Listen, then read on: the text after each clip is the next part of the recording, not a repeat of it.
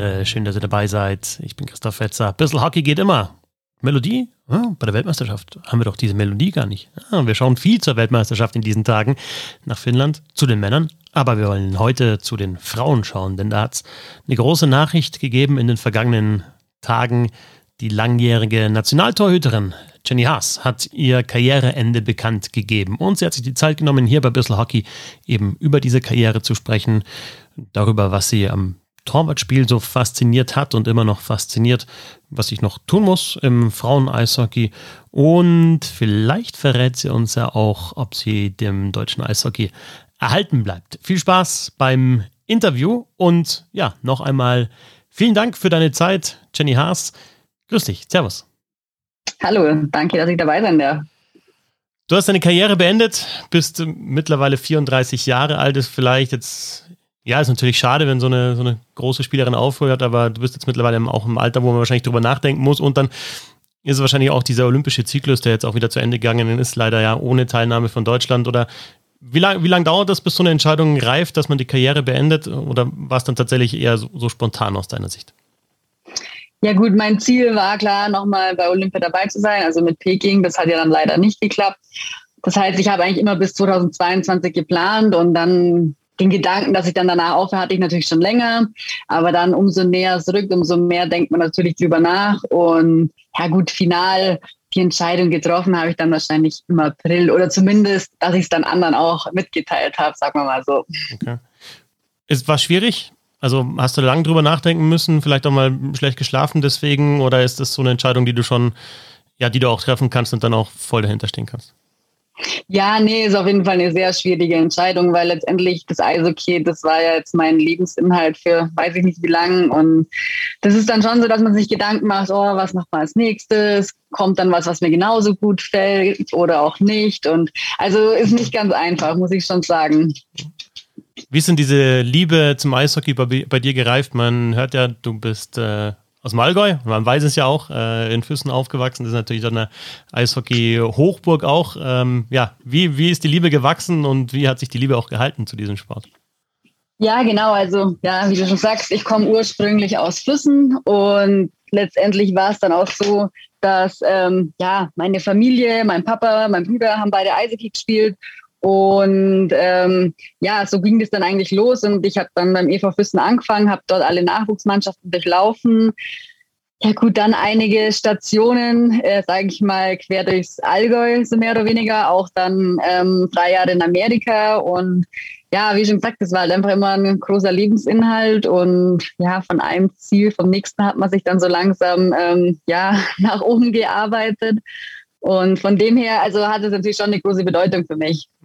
Da muss ich natürlich beim Interview mit einer Torhüterin immer die Frage stellen, die wahrscheinlich dann immer fällt, warum, warum ins Tor? Also hier im Hobbybereich kann ich es mir, mir noch erklären. Ja? Weil ein Hobby-Torwart, der muss nie zahlen fürs Eis. Ja? Der ist immer frei und äh, die werden ja gefeiert und auf Händen getragen und es gibt da WhatsApp-Torwartgruppen und wenn einer ausfällt, dann, äh, ja, dann wird der Nächste angeschrieben. Äh, bei, bei, uns ist es zumindest so und äh, man will nie auf ein leeres Tor spielen. Da kann ich es absolut verstehen, wenn man da sagt, okay, ich will da der King sein und ins Tor gehen und da schießen ja auch die Leute nicht so hart.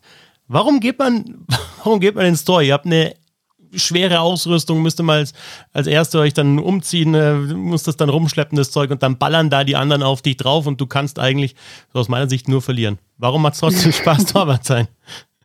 Das ist eine sehr gute Frage. Ich weiß nicht, ob ich die Entscheidung nochmal treffen würde.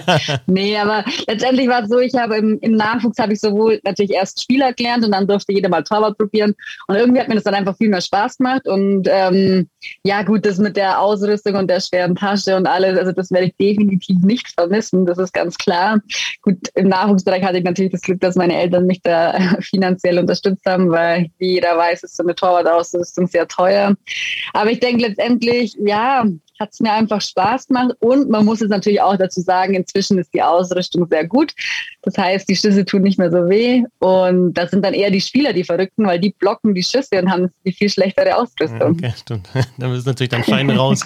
ähm, dieser mentale Aspekt, äh, jeder, der dir auf Social Media folgt, weiß ja, dass du auch äh, Yoga machst oder dich dann auch mit, mit so spirituellen Dingen ja auch beschäftigst. Ist das auch interessant jetzt beim Torwartspiel, weil du musst ja einfach in dir ruhen und man hat es ja auch, man sieht es ja auch, wenn du, wenn du gespielt hast. Das war, finde ich schon immer sehr faszinierend, dass da eine halt zwischen dem Pfosten steht, da man so einen Eindruck, ja, bringt jetzt eigentlich gar nichts so aus dem, aus dem Gleichgewicht. Und dann fängt sie halt den nächsten und der nächste spektakulärer Safe, aber das ist so irgendwie, ja, so mit Schulterzucken. Ist das so die, dieses, diese mentale Herausforderung auch nochmal was, was Reizbares gewesen? Ja, auf jeden Fall. Also wie du schon sagst, ich meine, ähm, als Torwart ist man ja auch dann so letzter Mann, letzte Frau im Team. Das heißt, wenn ich einen Fehler mache, ja, dann, dann sieht es jeder, dann ist es ein Tor. Ähm, von dem her, ich glaube schon, das mit der mentalen Stärke ist auf jeden Fall so eine Herausforderung gewesen, die mich immer gereizt hat und auch, ja, da, ja, da kann man ständig einfach auch dran arbeiten. Und ja, das mit dem Yoga, ich muss tatsächlich sagen, also das hat mir einfach allgemein viel geholfen. Einfach auch, ähm, sag ich mal, so ein bisschen die Balance zu finden. Klar, auch mit Atemübungen. Ähm, dass wenn man, sage ich mal, vorm Spiel nicht zu aufgeregt ist oder wenn man zu ruhig ist, dass man da vielleicht auch mit der Atmung nochmal so ein bisschen was anregen kann. Also da kann man eigentlich ganz, ganz gute Sachen damit machen. Aber klar, natürlich dann auch die Meditation für einen ruhigen, ruhigen Kopf. Ähm, doch, also ich würde schon sagen, dass mir das da sehr viel geholfen hat ist, kann man es sogar noch weiterspinnen und dann sagen, dass du dann in dem Moment, wo du halt dann wirklich auch in dieser Ausrüstung bist, einfach da ähm, auch geschützt bist und zwischen dem Pfosten stehst, immer deinen Platz hast, dass es so sich wie, wie zu Hause dann anfühlt und tatsächlich so, so ein Moment ist, ja, okay, da gehöre ich genau hin? Ja, doch schon. Also ich glaube, dadurch, dass man das dann einfach auch täglich gemacht hat, fühlt man sich dann im Torraum einfach auch so wohl. Auch wenn manche sagen, boah, ja, aber wenn dann da Zuschauer sind und und und. Aber irgendwie glaube ich, ja, ist der Torraum dann schon so ja, sein ruhiges Zuhause, sage ich mal. Und da fühlt man sich dann wohl und also da macht man sich dann auch nicht so viele Gedanken. Hat es bei dir als, als junge Spielerinnen, äh, Spielerin, hat es bei dir Torhüterinnen oder Torhüter gegeben, die du so zum Vorbild gehabt hast und gesagt hast, das ist so die Spielweise, die mir gefällt oder jetzt auch von der Art, wie sie sich geben, das gefällt mir? Also grundsätzlich kann ich ja sagen, dass ich allgemein also andere Torhüter und also Torhüter und Torhüterinnen sehr gern angeschaut habe, weil ich finde, man, man kann da ganz viel von ganz vielen lernen. Ähm, bei mir war es so, als ich angefangen habe in der Nationalmannschaft zu spielen, da war damals die ähm, Steffi Kürten meine Torhüter-Kollegin und ja, ich muss sagen, der habe ich dann schon sehr nachgeeifert. Die fand ich immer super. Und ja gut, jetzt so in den letzten Jahren so NHL-Torhüter ist auch mal eine beliebte Frage. Da fand ich oder finde ich den Marc-André Fleury richtig gut. Aber wie gesagt, da gibt es inzwischen so viele, dass man sich da so richtig schön bei jedem so ein bisschen was rauspicken kann, was man halt gut findet. Auch, auch am Stil, oder? Oder jetzt vor allem so, wie sie sich geben. Auf was schaust du da genau?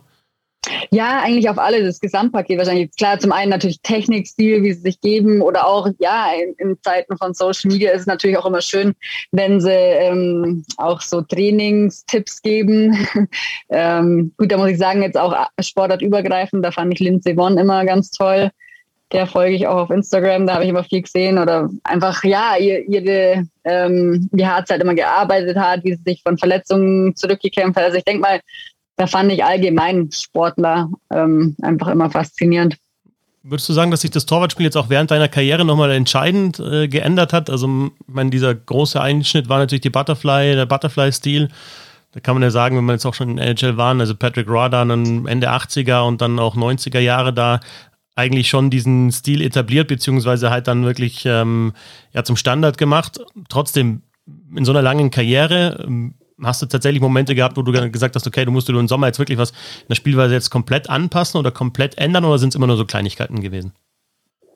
Ähm, also Butterfly war tatsächlich, den habe ich, also als ich dann angefangen habe, gab es den dann gerade schon so, das, das habe ich voll miterlebt. Dann ähm, irgendwann kam dann Reverse VH und das war dann schon ähm, ja eine Umstellung, weil ich natürlich ähm, den VH-Stil auch noch dann voll gespielt habe.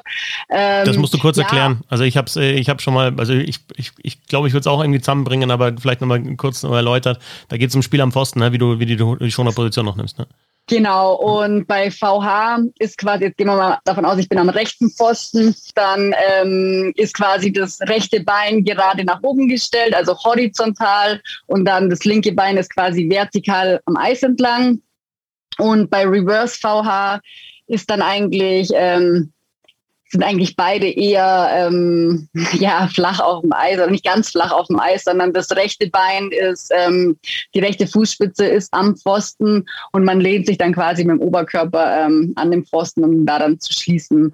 Und ja gut, letztendlich ist es so, bei der neuen Technik, also Reverse VH, ist sehr viel Hüftbeweglichkeit gefragt. Das heißt, da musste man dann schon so ähm, Elemente wie ja viel Hüfttraining mit einbauen, damit man den Stil dann überhaupt spielen kann. Also das hat dann auch was mit, was ich ja schon nochmal glaube ich, verstärkt habe, ist einfach auch diese, diese, diese lateralen Bewegungen, also das Rüberpushen, was ja auch mit dem Stil ja zu tun hat.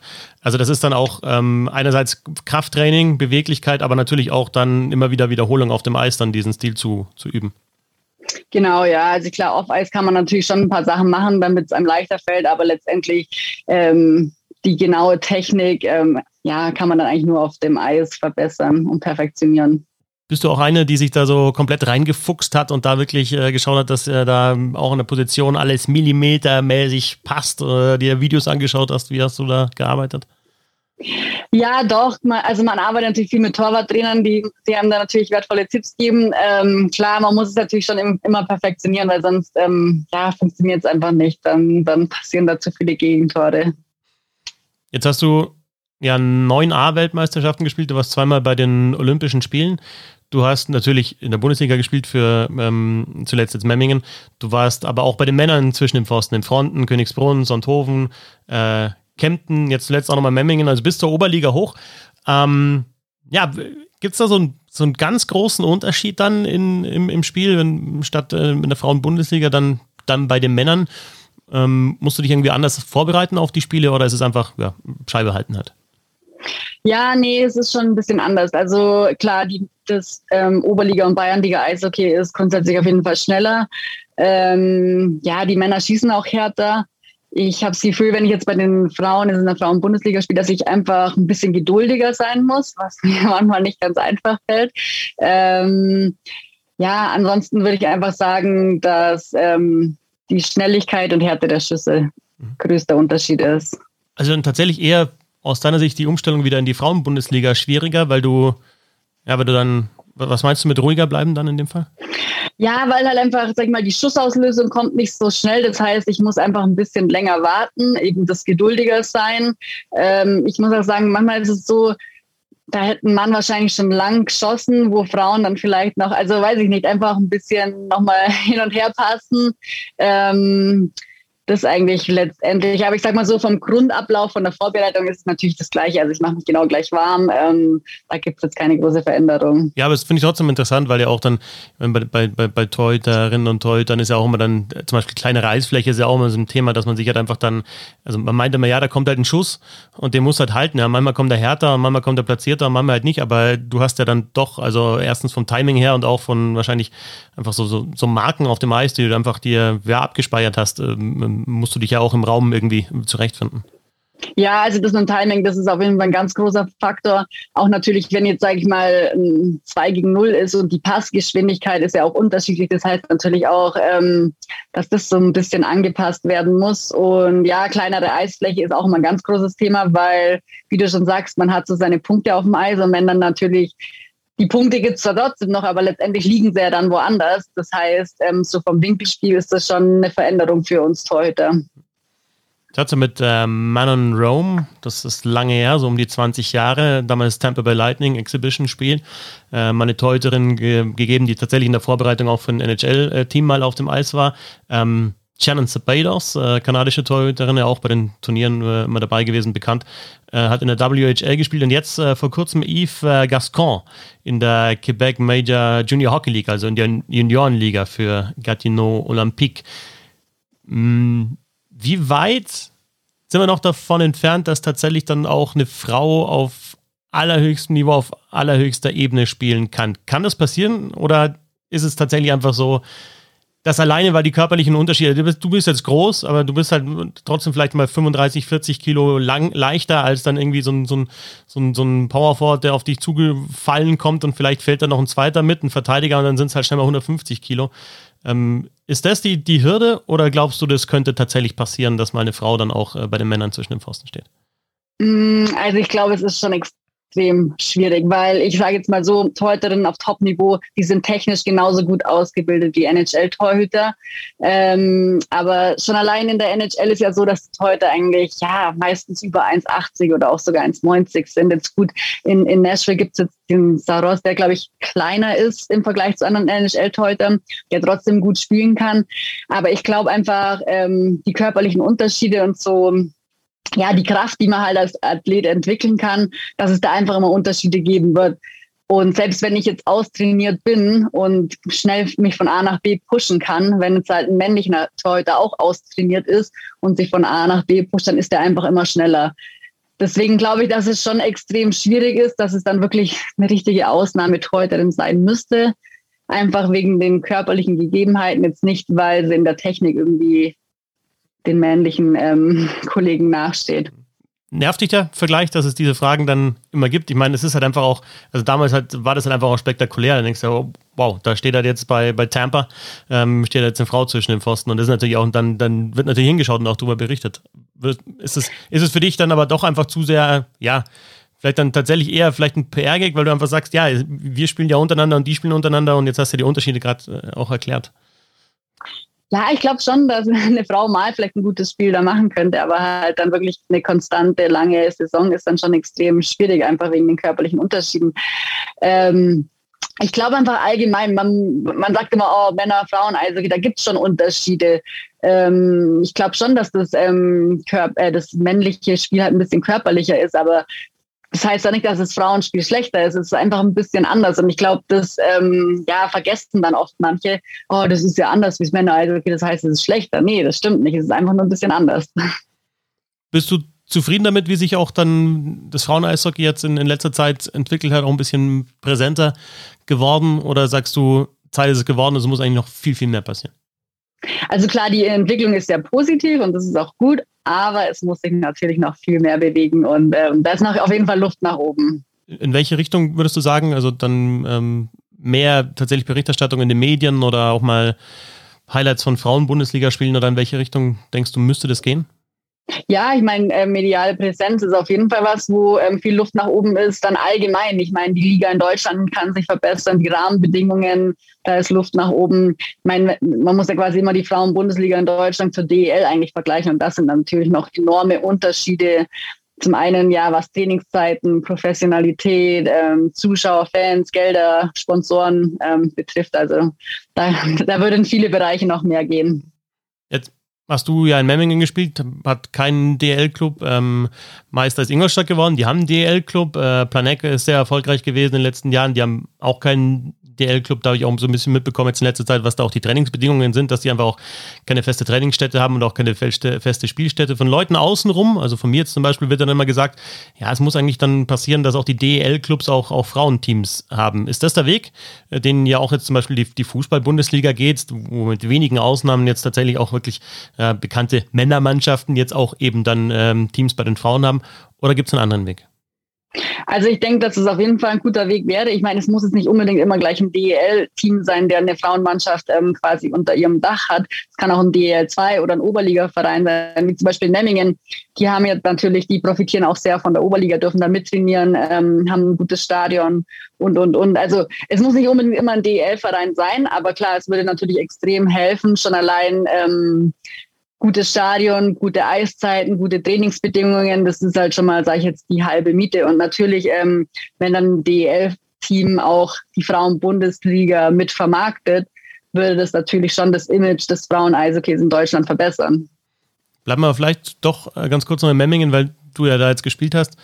Ähm, da könnte ich mir schon auch vorstellen, dass es vielleicht dann leichter geht, auch für, für Mädchen anzufangen, für, für junge Mädchen anzufangen, weil sie eben sehen, okay, das ist jetzt unser Club hier im, im Ort, in der Stadt und oh, da gibt es aber auch noch eine Frauenmannschaft oder vielleicht dann sogar irgendwie eine Mädchenmannschaft. Und äh, dann gibt es ja immer wieder das Argument, ja, die, die, Ausbildung, wo Mädchen und Jungen ja zusammen sind, die Ausbildung geht ja dann meistens bei den Clubs in, in Richtung Männermannschaft irgendwann. Und irgendwann heißt dann, okay, kann jetzt vielleicht dann dem Mädchen auch nicht mehr so viel Spielzeit geben, weil ich ähm, muss jetzt schauen, dass ich da eben dann, was ich, zwei, drei Spieler wieder rausbringe. Wenn es jetzt tatsächlich in, eine in einer Stadt äh, jeweils präsente Männer- und Frauenteams gäbe, dann würde sich da ja vielleicht auch was ändern. Ja, doch, auf jeden Fall. Also klar, die Mädels, die fangen natürlich genauso wie die Jungs ähm, in der Laufschule an und durchlaufen dann die ganzen Nachwuchsmannschaften. Und am Anfang sind ja Jungs und Mädels auch noch in derselben Mannschaft. Das heißt natürlich, wenn es natürlich einen guten Jungsnachwuchs gibt, dann profitieren die Mädels davon natürlich auch. Und ähm, ja, geht natürlich alles auch damit los. Ähm, wie wird es ähm, auch angeboten für Mädels? Ähm, sind die offen dafür? Es gibt leider nach wie vor noch Männervereine oder dann auch männliche Trainer, die keine Mädels in ihrer Mannschaft haben wollen. Und das sagen die auch ganz klar. Und das geht natürlich absolut gar nicht. Hast du ähm, während deiner Karriere teilweise mal, mal richtig kämpfen müssen, dass du eben auch ähm, den Sport weiter betreibst? Also hat es so Momente gegeben, wo du überlegt hast, das dann doch lieber zu lassen, irgendwelche Rückschläge kassiert, irgendwelche Sprüche kassiert, bei denen du gedacht hast, wow, warum mache ich das eigentlich, warum tue ich mir das an? Um, ähm, also ich glaube, ich habe jetzt nie überlegt, oh, deswegen will ich jetzt aufhören. Aber ja, ich habe natürlich mit vielen Sprüchen und ähm, ja, Vorurteilen kämpfen müssen. Das auf jeden Fall. Und ich glaube auch tatsächlich, dass es viele Mädchen gibt, die deswegen auch aufhören, weil es einfach ja ihnen extrem schwierig gemacht wird wie kannst du mit, mit deiner Reichweite auch, ich spreche jetzt wieder über Social Media natürlich, ähm, da jetzt auch nach dem Karriere noch weiter auf, auf Mädels einwirken, äh, weiter zu spielen oder anzufangen mit Eishockey? Und ist es überhaupt dein, dein Ziel, das auch weiterhin so zu betreiben, wie du es bis jetzt gemacht hast? Ja, doch, auf jeden Fall. Also ich möchte das Frauen also auch Eishockey allgemein in Deutschland weiter voranbringen, weil ich glaube, dass da auf jeden Fall auch sehr viel Luft nach oben ist. Ähm, gut, geht natürlich los. Erstmal müssen die Mädels überhaupt wissen, ah, es gibt auch ähm, Eishockey für Mädels. Und da gibt es ja so Aktionen wie den Girls Day oder Kids Day. Solche Sachen sind auf jeden Fall immer ganz wichtig, dass die Kinder das überhaupt erstmal probieren. Und ähm, ja gut, dann ist es halt einfach wichtig, ähm, ja, da, dass sie die Chance bekommen, ähm, in den Nachwuchsmannschaften zu spielen. Bleibst du dem Eishockey erhalten? Kannst du schon was sagen, was passiert jetzt nach deiner Spielerkarriere? Also du hast ja jetzt diesen Schritt vollzogen und es ist ja tatsächlich so, dass es nicht nur die Nationalmannschaft betrifft, sondern tatsächlich deine aktive Karriere, wenn ich es richtig verstanden habe. Was kommt da als nächstes? Muss man noch ein bisschen nachdenken oder weißt du schon, kannst du schon verraten, ob du dem Eishockey zumindest erhalten bleibst in irgendeiner Funktion? Ja, genau. Also das ist richtig. Ich äh, werde sowohl auf ähm, Nationalmannschaft als auch Vereinslebe aufhören, aber werde dem Eishockey ähm, erhalten bleiben. Und ja, wie gesagt, also äh, mein Ziel ist es auch weiterhin, ähm, das Eishockey und natürlich speziell das Frauen-Eishockey weiter voranzubringen. Da höre ich raus, dass sich dann in den nächsten Tagen und Wochen dann auch nochmal was expliziteres auch ergeben wird und wir das erfahren werden, oder? Genau. Ich glaube, so kann man das Ganze stehen lassen. Okay, wunderbar. Dann sind wir da gespannt. Ähm, Gibt es, wenn du zurückschaust auf deine Karriere, vielleicht diesen einen Moment, einen Erfolg, vielleicht auch einen Misserfolg, der in Erinnerung bleibt? Du bist ja eher ein Typ, der sagt, ähm, ich nehme es als großes Ganzes und ja, das waren alles schöne Momente und vielleicht auch mal Rückschläge, die ich dann so zusammen vermenge. Oder ist irgendwas komplett präsent bei dir? Hm, ja, schwierig. Jetzt so, glaube ich, nur ein Moment ist echt extrem schwierig. Ich hatte jetzt auch gestern ein Interview, wo ich nach ähm, besonderen Highlights ähm, gefragt worden bin. Dann habe ich angefangen und am Ende habe ich gleich fünf oder sechs genannt. Also da gehören natürlich die Olympischen Spiele mit dazu. Ähm, dann aber auch so Momente wie erstes Oberligaspiel, ähm, ja, die Meisterschaft in Amerika. Also klar, Rückschläge gab es natürlich leider auch. Und ich glaube, ähm, von den Rückschlägen habe ich wahrscheinlich mit am meisten gelernt. Ähm, ja, ob das jetzt eine verpasste Olympia-Quali war oder ja, leider gab es auch einen WM-Abstieg oder irgendwelche ganz verrückten Spiele, die überhaupt nicht gut gelaufen sind oder Verletzungen. Also da gibt es jede Menge von beiden Seiten. Und, und was wirst du am meisten vermissen, dass du jetzt zumindest nicht mehr als Spielerin dann in der Kabine sein wirst? Ja, oh, das ist echt schwierig. Ja, vieles. Also ich, ich, bin jetzt auf jeden Fall schon mal so, ich kann nicht still sitzen, ich mache weiterhin Sport, das ist ganz klar. Werde auch weiterhin da irgendwie ein bisschen ähm, aktiv bleiben. Ähm, ja, ich glaube, so das Mannschaftsfeeling oder so schöne Momente auf dem Eis, wenn man natürlich gewinnt und dann alle zum Torwart kommen, ich glaube, sowas werde ich schon vermissen. Und die Kabine wahrscheinlich, oder? Genau, und, ich meine, ja, in der Kabine ist natürlich immer gute Stimmung, jede Menge los. Ähm, aber gut, vielleicht, vielleicht spiele ich halt auch noch in der Hobbymannschaft als Spielerin und da, damit bleibt es erhalten oder so. Mal schauen. Das, das heißt, man kann nicht in eine, eine Torwart-WhatsApp-Gruppe vielleicht mit aufnehmen.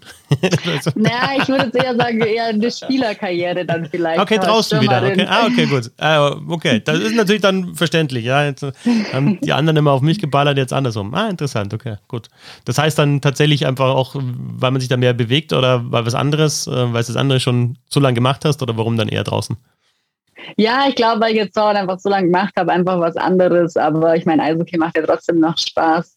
Ähm, deswegen glaube ich eher Spielerrichtung. Jenny, dann wünsche ich dir alles Gute für die Zeit jetzt nach der Karriere. Vielen Dank fürs Interview und auch Glückwunsch zu einer tollen Eishockey-Karriere. Ja, vielen Dank und danke fürs Gespräch. Gerne.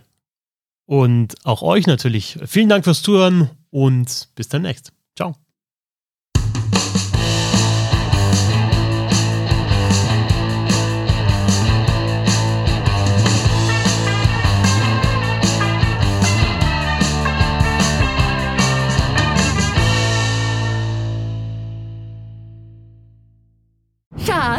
Bin neu verliebt. Was? Da drüben. Das ist er. Aber das ist ein Auto. Ja, eben. Mit ihm habe ich alles richtig gemacht. Wunschauto einfach kaufen, verkaufen oder leasen. Bei Autoscout24. Alles richtig gemacht. Wie baut man eine harmonische Beziehung zu seinem Hund auf? Puh, gar nicht so leicht. Und deshalb frage ich nach, wie es anderen Hundeeltern gelingt, beziehungsweise wie die daran arbeiten.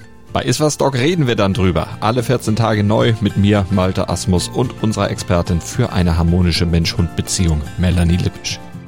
Iswas Dog mit Malte Asmus. Überall, wo es Podcasts gibt.